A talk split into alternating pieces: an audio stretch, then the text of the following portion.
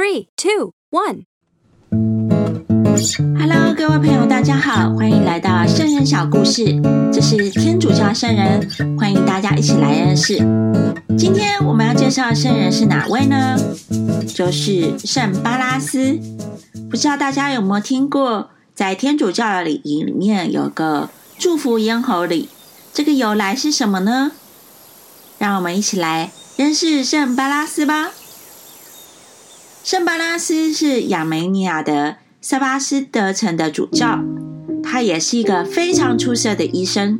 后来被拣选为主教，也积极治疗人的心灵。也因为他的神圣，人们常常蜂拥而至，祈求奇迹治疗他们的身体和心灵的疾病。因为当时非常严重的教难，所以圣人就退隐到山林里面与。野兽为伍，在被捕之后，曾经在被押往衙门当中遇到一个妇人，因为他的猪被野狼抓走，他就在哭。后来圣人就说出了一句话，野狼就把这个猪送回来。还有一次，就是有个小孩子鱼骨卡在喉咙，就窒息，快要死掉，圣人就显了一个神迹。当场将他治愈之后的人，就只要患有喉咙的病症的人，都会求圣人来医治。那时候有个总督叫雅格利各劳，他施予鞭打和铁钩的酷刑，断绝饮食。但是刚刚我们提到的失去猪的这个妇人，为了感谢圣人，他就暗中送食物给他。虽然圣人最后被斩首致命。但是很多地方都会在这个日子里面，将两支蜡烛交叉成圣安德勒的十字架形状，放在信友的喉咙或头部，祈求圣人转导，能够免患喉咙的疾病。因为有很多咽喉病的病人会求圣巴拉斯的转导，他就成为咽喉病人的主保圣人。在中世纪的时候，他的敬礼。传遍了欧洲大陆。他现在主要的圣炉放在克罗地亚的杜布罗夫尼克，在他命名的教堂中，这个圣人也是这个城的主保。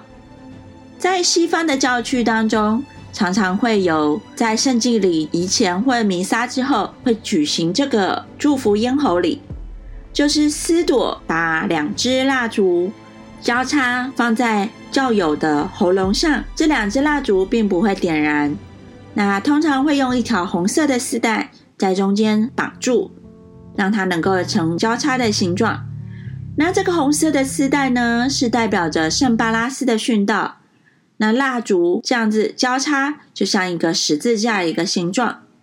那这些蜡烛会在前一天献主节祝福，神父会为每个人。念一个祷词，接着训到主教圣巴拉斯的转导，让天主免除你所有喉咙及其他疾病。神父会念这样的祷词，另外一只手会用十字圣号作为降符。在中世世纪的时候，圣人的敬礼非常的流行，罗马一个地方就有三十个圣堂奉献给他。它同时也是羊毛加工、跟蜡烛制造、跟房屋建筑和技术人员的主保。中欧的克罗西亚首都萨格勒布有一个天主教座堂，就是圣巴拉斯教堂。这座教堂奉献给圣巴拉斯。听到这里，是不是觉得这个圣人很特别呢？我们就一起来向圣人祈求吧。如果你有身体上有什么样的疾病，或你的家人有什么样咽喉的疾病，都可以祈求圣人为我们转导。那我们祈祷的时候，用手放在额头、胸口和十字来做一个祈祷，应父、及子及圣神之名。亲爱的天主，感谢你给我们圣巴拉斯这个圣人，也谢谢你让他能够成为这么出色的医生。能够治愈许多的人，所以我们为着这些在世界各地，包括台湾的医生，来向你献上仰望。主啊，求你保守他们认识你，也祝福他们都能够使病人的病得到治愈，也在当中能够归有荣耀给你。亲爱的天主，我们也为着有咽喉疾病或有其他疾病的聆听这个圣人小故事的人，来向你向仰望。主啊，求你帮助他们，时常的向圣人圣巴拉斯来祈祷，求他们来转导，来医治他们的疾病，保护他们的生活。谢谢你，我们照样祈祷，是奉耶稣基督的名，因父及子及圣神之名，阿门。下一集呢，我们要介绍的圣人是圣罗慕朵，他是一个在年轻时候学坏，后来成为一个神父，所以我们敬请期待下一集的圣人小故事吧。愿上帝祝福你，拜拜。